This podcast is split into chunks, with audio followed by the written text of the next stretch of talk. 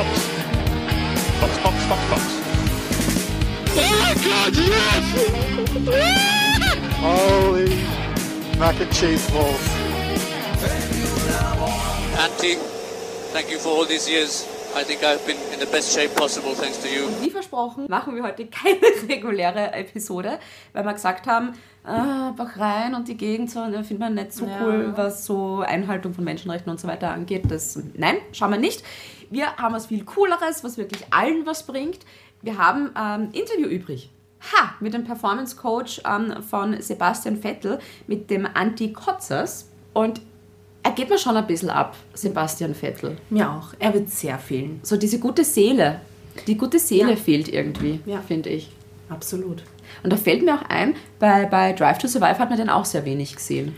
Ich glaube, gefühlt nur einmal kurz in einem Interview. Ja. Und das war's. Und mit dem Performance Coach haben wir letzte Saison, Anfang der Saison gesprochen. Und eben, das Interview ist noch übrig. so als kleine Hommage an Sebastian Vettel und wie die Zusammenarbeit mit ihm so war. Also viel Spaß jetzt mit ja, unserer Interviewfolge mit dem Anti.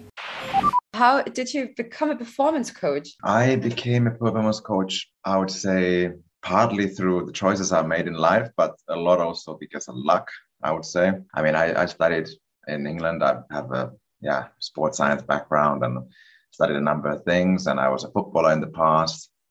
I used to play in football at a reasonable level in Finland in the national team in the juniors and also then in the top league in Finland. So I have a sports background, but I wasn't really looking um, particularly to get into Formula One. It was not something that I, I had in my mind. But then the door suddenly opened. I mean, I had a I got to meet this doctor Aki Hintsa through a colleague of mine, and and uh, he yeah he liked me, and uh, through that, then uh, suddenly I found myself. Uh, Self working. Initially, it was supposed to be with the, in, the, in the junior categories with somebody, but that didn't work out. And and then I ended up in Formula One straight away as a, as a young 25 year old. so um, uh, that's not the way people nowadays get anymore to to Formula One. It's, it's bloody difficult. Uh, normally you don't get this young, but but yeah, I had some luck and uh, I've kind of uh, made the most out of it. I would say. Funny how life goes from time to time. I, I know, I know. You there's some things coming that you can't expect, but I've enjoyed it. It's been it's been great. and uh, what skills do you need um, to do your job? Um, now that is a good question. So I think um, so. I mean, you could think about things that, of course, in performance coaching. So first of all, what does that mean? So that means you're kind of managing everything you can on the on the driver side and trying to basically do the same thing as the engineers do for the car. So you're trying to optimize the foundation things such as training and and your nutrition and and make sure basically the end target is that you bring the driver as ready as possible to race to the racetrack so that he can manage whatever comes out there. He can do it and he can do his thing. And i work with engineer to optimize the performance of the of the car and the driver together at the track. So just all this preparation work is is what i have to do. So of course you need a number of skill sets to be able to do that work. So so help with uh, physical preparation and understand the physiology there and then of course there's the biomechanical understanding of, of how positions and movements work and and then you have understand sleep how to create time zone plans to travel around the whole world and still function at a, at a high level and and what everything that goes around there. And um, then you also have uh, yeah a little bit be able to work with doctors together to to understand whenever there's any any any issue that you you can feed them high quality information we can solve anything straight away. And same thing with physios and so yeah it's, it's so many things together. And then together tied with that also the sort of skill side you have to understand in this sport also the little bit where does performance come from? So it's not just uh, bench pressing and squatting. It's it's it's a it's it's a very complicated skill and you have to be able to understand tie the dots so to say together to understand where the performance comes. So so yeah this would be this kind of technical skills and and uh, that you uh, you can learn also a lot just through experience and, and through study.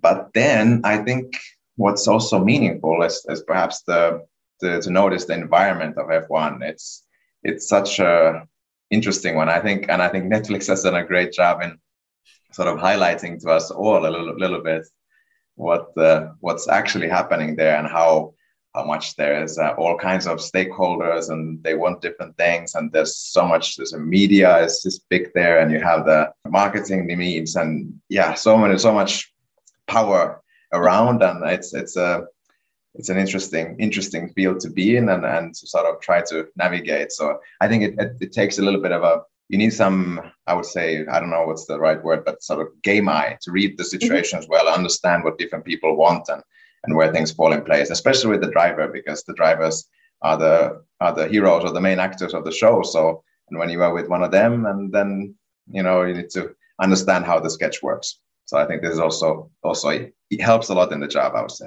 What would you say is the biggest misconception about Formula One? Mm, the biggest misconception, I think I would I would go to the direction of saying that what people probably don't understand is how difficult it is I mean, we speak very easily and sort of lightly and take it lightly that it's a kind of big deal for somebody to be one tenth behind on a qualifying.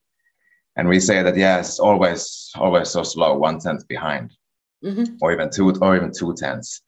And and it's sort of a accepted thing in Formula One that yeah, that's a lot. But I don't think we as normal people who cannot drive at that level understand what it takes to lose a tenth or two. We mm-hmm. just imagine this for a second and for example, put yourself from your home door outside of your home door, and you think about yourself, you would be driving from your home door to your supermarket and from there to your work, maybe or gym or something, and then back home. And let's say that was five or six kilometers or something. And you are in front of your home door and you're on Thursday doing a track walk. You know the track roughly, you've done it before, but you, are doing the track walk. But you know that in two days, those 20, 30, 20 corners or so that you have around there, the difference between you, uh, between the pole and the second, will be less than a tenth. Mm-hmm. And you think about all those corners and how easy it is with all the number of data, the enormous things that the teams measure all the time. From this, what needs to go wrong to lose that one tenth? And it doesn't need much, you know. So, so it's. I think that's something. Um, yeah, I think Netflix has done a good job in bringing a lot of things into attention, but I think still to understand how good these guys are and what they do, it's it's tough to grasp. I think.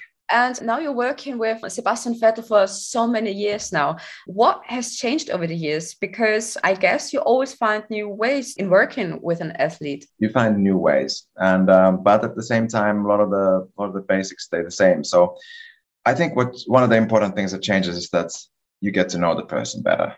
So obviously, in the very beginning, you don't know the person so well, and then at some points you start to know better, and it's just trust also grows. So that's an important thing to understand with anybody when you're a bit longer, and and you almost end up helping yourself more and more. You both of yourself go in both directions because you understand each other, and, and you both want to maximize the performance. So that's one thing. Yeah, it's a good question actually. So what has changed? But maybe it's more important to say what hasn't changed. So we're still working extremely hard. Sebastian is extremely motivated. He's somebody, somebody who's extremely interested in what you can do on the human side of things, what's in his control, what can he do from his own side to make himself the best possible at the track. This has not changed anything from day one to day now, something on the eighth or ninth year when we work together. And that's the thing that keeps us going, keeps us motivated, keeps us, holds us to drive and uh, makes it interesting every day to come to work. So uh, and and so it's always some things that what you develop, you become as a working team become better in many things, and you always find a new bit of new information and maybe adjust something and so on and so on. But the core is really that when the motivation is there, the work is the work is fun, and when you want to become better, then it's uh, yeah, then we both enjoy it. And there are not many studies about um, working with Formula One drivers. It's just a fact because there are not that many um, Formula One drivers when you just compare it with um, footballers or something like that. There are, I don't know how many footballers with lots of studies. So, yeah. how do you know what to do and how, how to work with an athlete? Another great question. I think here what really helped is the fact that I, I joined Hintsa when I came. So obviously I joined a company with uh, Aki, the doctor, was was there at the time and sadly passed away now some years ago. But uh, he had already so many years of experience in F1, and he had a, a, concept, a philosophy that he he believed in, and what he brought in, and what he had been using in F1 also with with drivers, and of course in McLaren with his uh, with the with the staff there. So there's a lot of things he taught me in the very beginning, and uh, this this took me a long uh, this took me a long way. And then on top of that, we've obviously as a, as a company as Hintsa, we've worked with so many so many drivers along the along the years, and we still have. Uh, I was I tried to give you the right number, but I'm not sure if it's six, seven, or eight eight guys we drivers we work with. So inside the company, we have a lot of information, and it's uh, sadly so that it's F1 is a very confidential and place full of secrets. So a lot of things cannot be shared. Um, but still, uh, as a company, we have a high level of knowledge there and a, and a very um, well-established concept on, on how where does actually performance come from. So what is that ladder of from bottom to the top, and and what are the what are the things that we have in our control to influence that performance and uh, and and help those drivers be at their best on the on the day on the track. And of course, you don't want to share all your secrets, but of course not. but you still talk to other performance coaches, especially from Hintsa with all with, with your colleagues. Yes, we definitely do. I think um, I think it's also important to say that there's certain concepts that, uh, as much as there's no studies of so many studies of Formula One uh, in the literature, there's really a lot of studies about strength training, biomechanics, human movement. A lot of these things are, are basic concepts that are there, and uh, it's not a they are no real secrets. They are just there. Everybody just has to open the book and, and read it. So, so when it comes to something like this, this is this is definitely things that that we do talk about and uh, optimizing optimizing certain things so uh, this level of exchange definitely happened. mm-hmm. and how would you describe the relationship between you and sebastian vettel um, is it more like a, a, friendship or is it more on a professional level because you've been through so many good and not so good times after all these years yeah i guess uh, you have to ask him for his point of view but from my point of view yeah the way i work with him is that i i do i work full time so I live in I live in Switzerland, and we do all the training between the races together, and and then um, and then um, I've been now all the years until now I've been at every single race with him, and actually this year then now I have a there's a little change because I got a little daughter at home, and uh, mm-hmm. and Sebastian offered me to that if I offered me the chance that I could stay a little bit more home, and that's why there's actually Mark Arnall, the coach of Kimi, is currently in Bahrain. That's why I'm not there. So now I have a bit more time at home uh, but nevertheless, what I want to say is that you spend so much time together that, of course, it has to work also outside the professional side of things. So I have to do my best, and we have to do a great job and hit our KPIs on the on the on the work side, and, and do a fantastic job there. However, for us to enjoy being together and all these flights and all the time in Australia, you land there on a Monday evening, you have the Tuesday, Wednesday together and, and doing things. You have to you have to get along, and, and it's also a very important thing. I, we have to bring each other. I have to bring to him, but we have to also bring each other positive energy, and, and it has to be a personality match where you a little bit uh, have the same values and uh, laugh about the same things and, and, so on and so on. It just makes life, I think it has a genuine performance benefit as well, because I think if you are with somebody, you spend so much time with somebody you enjoy spending time with, you're going to be happier and more focused on the things that matter than if you weren't. So, so I'm, I'm happy. I've, um, I've been very privileged to obviously got together with Sebastian, and I think we have a, we've had a good match on this. And now, of course, some more details about um, your job. So, how does the last weeks before the Formula One season starts look like? How much time do you get a driver prepared for the new season? So to understand the year, so now this year, for example, we had a we had a very uh, the year finished extremely late. So the, it was mid December when when the year was over. So then when it's something like this, everybody needs uh, a tiny bit of time off and then it's preparation starting then and uh, we have to also remember that from there to the middle of test to the sort of uh, mid February uh, when or end of February when things start, you don't have so much time. Mm-hmm. When you're looking at some other sports such as such as track and field or something where you have an enormously long off season where you can sort of really or in an organized way periodize your training and, and do like blocks of four or six weeks of this stage and then next six weeks this and, and so on and so on it's not possible in this sport you don't have the time for this you need to be very precise on what you want to achieve then start developing those features. And in terms of, I guess, I don't know if you're looking for hours or, or such. It's it's this might be in the winter. There might be you might be looking at up to 20 hours a week or something when you have actually a clean week, and, and then during the during the sort of in season when the when the races are on, and you have also some simulator work and all kinds of things. You're more in the 10 hour range a week. So it's all uh, yeah. Obviously, this is just the average, but but yeah, that's what you're what you're looking at. And when you're at the track um, for race week, how does race week look like for you? There, my objective is to do everything I can to help him have the energy for for these the, the things that bring him the best performance. So make sure he has uh, all the food there. So I'm in charge of all managing all the nutrition, the, the hydration, and, and all these kind of things. I try to help with uh, Britta, who's of course also there, help with the, the, everything runs with the, in the plan well, that there's no energy spent on things or too much too much time spent on things that drain too much energy. So it's a lot of energy management. Mm-hmm. It's a lot of trying to helping uh, him be in that best possible state uh, on, on Saturday and Sunday and whenever he essentially drives jumps in the car. There's of course many people he spends time with. So there's the, this is work together with the engineer, work together with Britta, like I said, and, and myself to we all try to support and uh, help him basically uh, uh, keep his focus on the on the things that matter the most, basically. Yeah, and about uh, nutrition, um, is there a difference on qualifying day and the practice day? Um, maybe for some drivers, but for us, for example, we we typically have very much the same. So I think what you have to see is that there's a there's a quite a short gap between the practice one and practice two, for example, and same practice three and qualifying. Mm-hmm.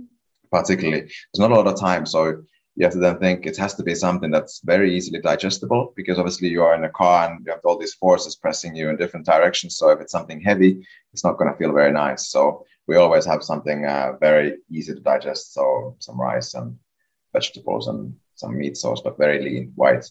So it's not fatty at all. So it has to be quick to take in.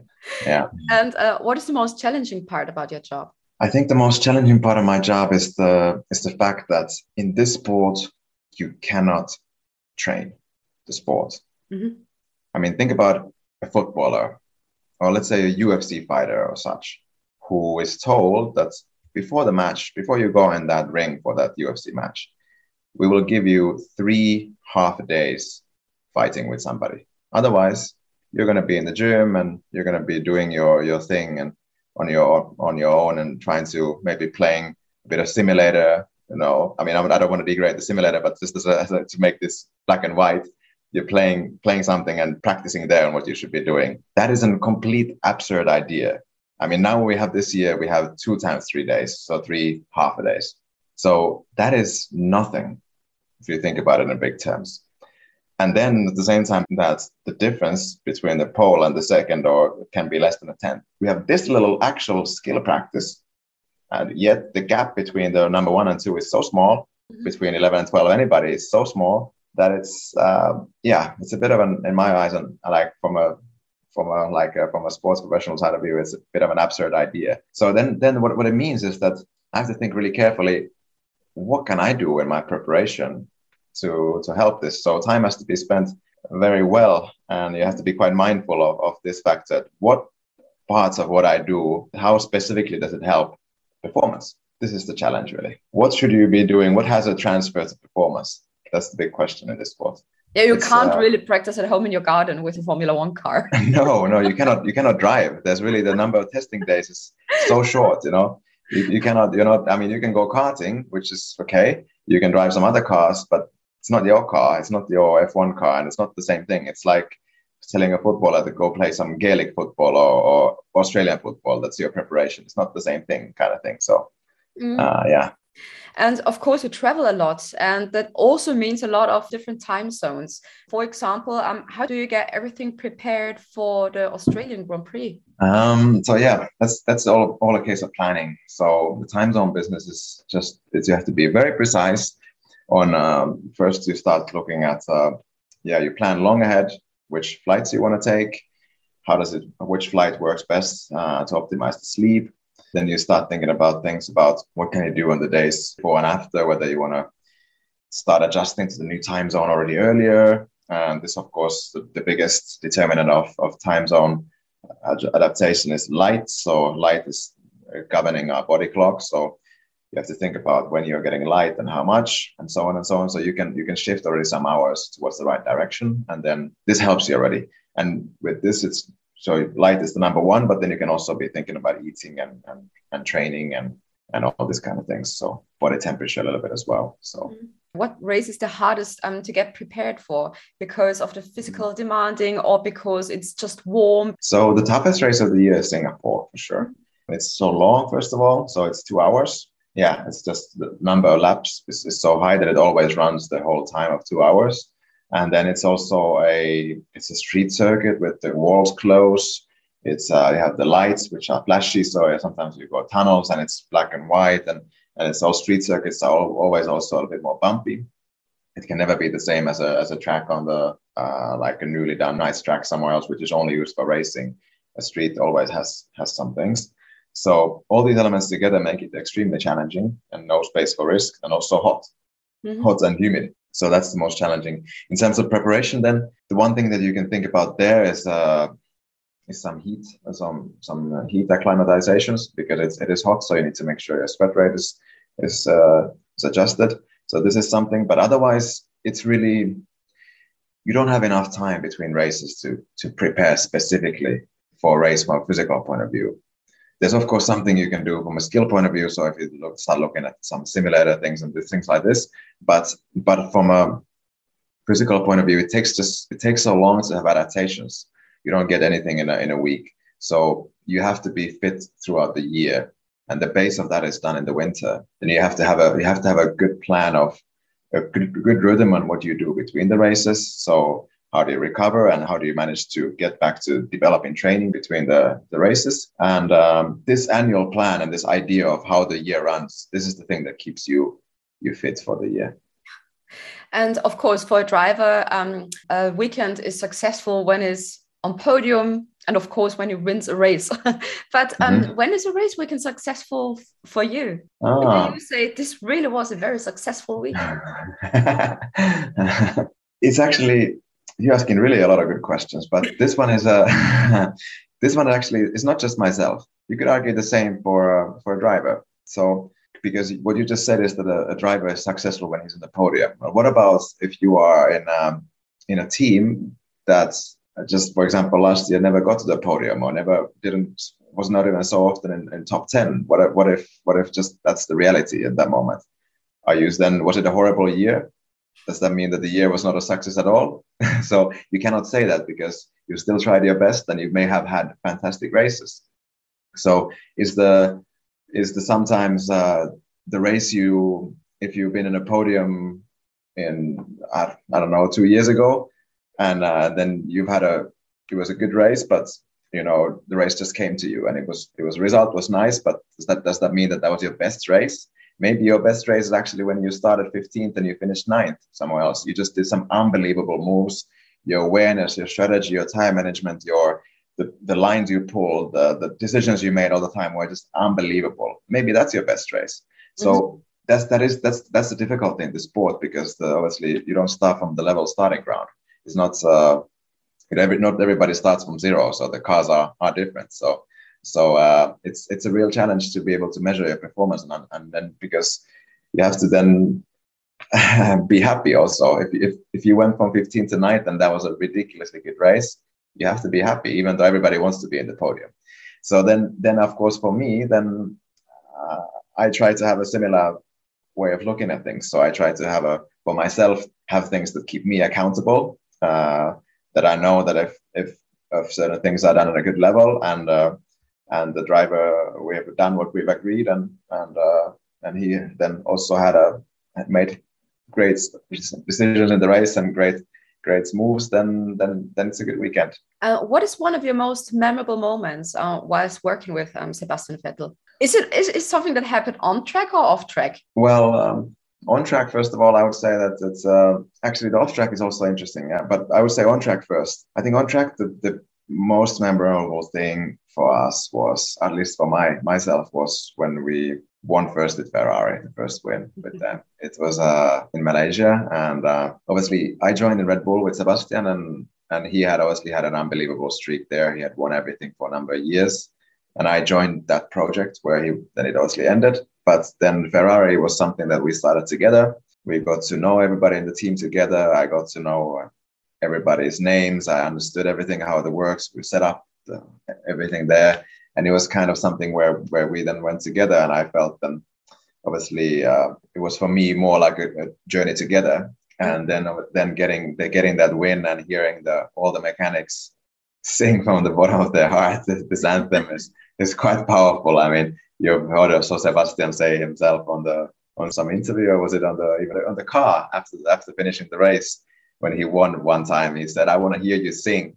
because it's it's really because the guys there were unbelievable and then yeah singing from the like with true passion all hard out the national anthem and it's quite a powerful powerful time so this was this was great but of course many others as well but then i would also say that it's really we've been in, the, in this journey together also of course for a long long time so i really cherish the time i think we've had a we do some great work in my opinion but it's also we've managed to make it fun. So i think we've had a good time the daily work. I enjoy that i think if you don't enjoy your daily daily work then something is probably wrong and you have to change it. So i think we've uh, at least i have i have uh, really i enjoy the daily things that i do and uh, try to make the most out of every day and, and that's that's the thing and many people say formula one is not a sport they only drive a car around in a circle um, what would you say to these persons because it's always yeah, I, when you talk with people and you say yeah. yeah. i like formula one so why it's not a sport well it's I, I think like this I, well i think my example what i gave you earlier about this about this track and and thinking about how easy it is to lose that tenth and how difficult it really really then is and all the things that are going on and all the things you have to think about for that lap to be perfect. And not, not maybe even that well there's that but then on top of this the amount of information that you get on thursday and friday it's like a complete data overload. It's like uh, i mean i understand you are you work in the radio and imagine for you you get briefed by a topic you get thrown 50 essays in front of your face on, a, on today and then tomorrow you have to be fluently understood everything that was there. There's a complete mess. You understand everything that was there and you you do an unbelievable moderation somewhere to to, to a group of people mm-hmm. to the most most difficult politicians in the whole world. So try to do that while also having millions and millions and millions of people on netflix which is yeah the drive to survive most viewed thing in the world. They are filming. You are, have a heart rate of 140, 150 for two hours while you're doing this thing. You're being squeezed to different directions. Your neck is being pushed. Uh, you have uh, an amount of precision that is needed is is unbelievable. Um, yeah, all those things together. I think it. I think it becomes a quite a, a difficult task to do. And whether whether that's then if somebody doesn't want to label it as a sport, fine. It's then it's not. But it's it's driving F1, and that's some that's a skill that not many people can do on this level and i think this is something they should they should appreciate so hier sind wir wieder. Und wir haben was dazugelernt und das war sicher viel lehrreicher als ähm, ein Rennen in Bahrain. Wir machen auch nächste Woche so weiter, weil auch da Saudi-Arabien nicht cool. Nicht so unser Ding, ja. Von Land her. Deshalb gibt es da auch ein Interview. Und zwar mit dem Formel 1-Fotografen Mark Sutton. Der hat auf Instagram bitteschön 137.000 Follower. Zu Recht, weil ich glaube, den kennt dort jeder. Jeder hat schon mal ein Foto von ihm gesehen. Ja, und wenn der reingeht, ich glaube, jeder kennt den. Von den ja. Fahrern, die Teamdings, die, irre. Alle. Alle kennen ihn und wir haben ihn exklusiv bei uns im Interview. Also, auch nach dem nächsten Rennen trotzdem wieder einschalten, obwohl wir nicht über das Rennen reden. Tschüss, Baba, tschüss! Fox. Fox, Fox, Fox, Fox. Oh my god, yes! Holy mac and cheese balls.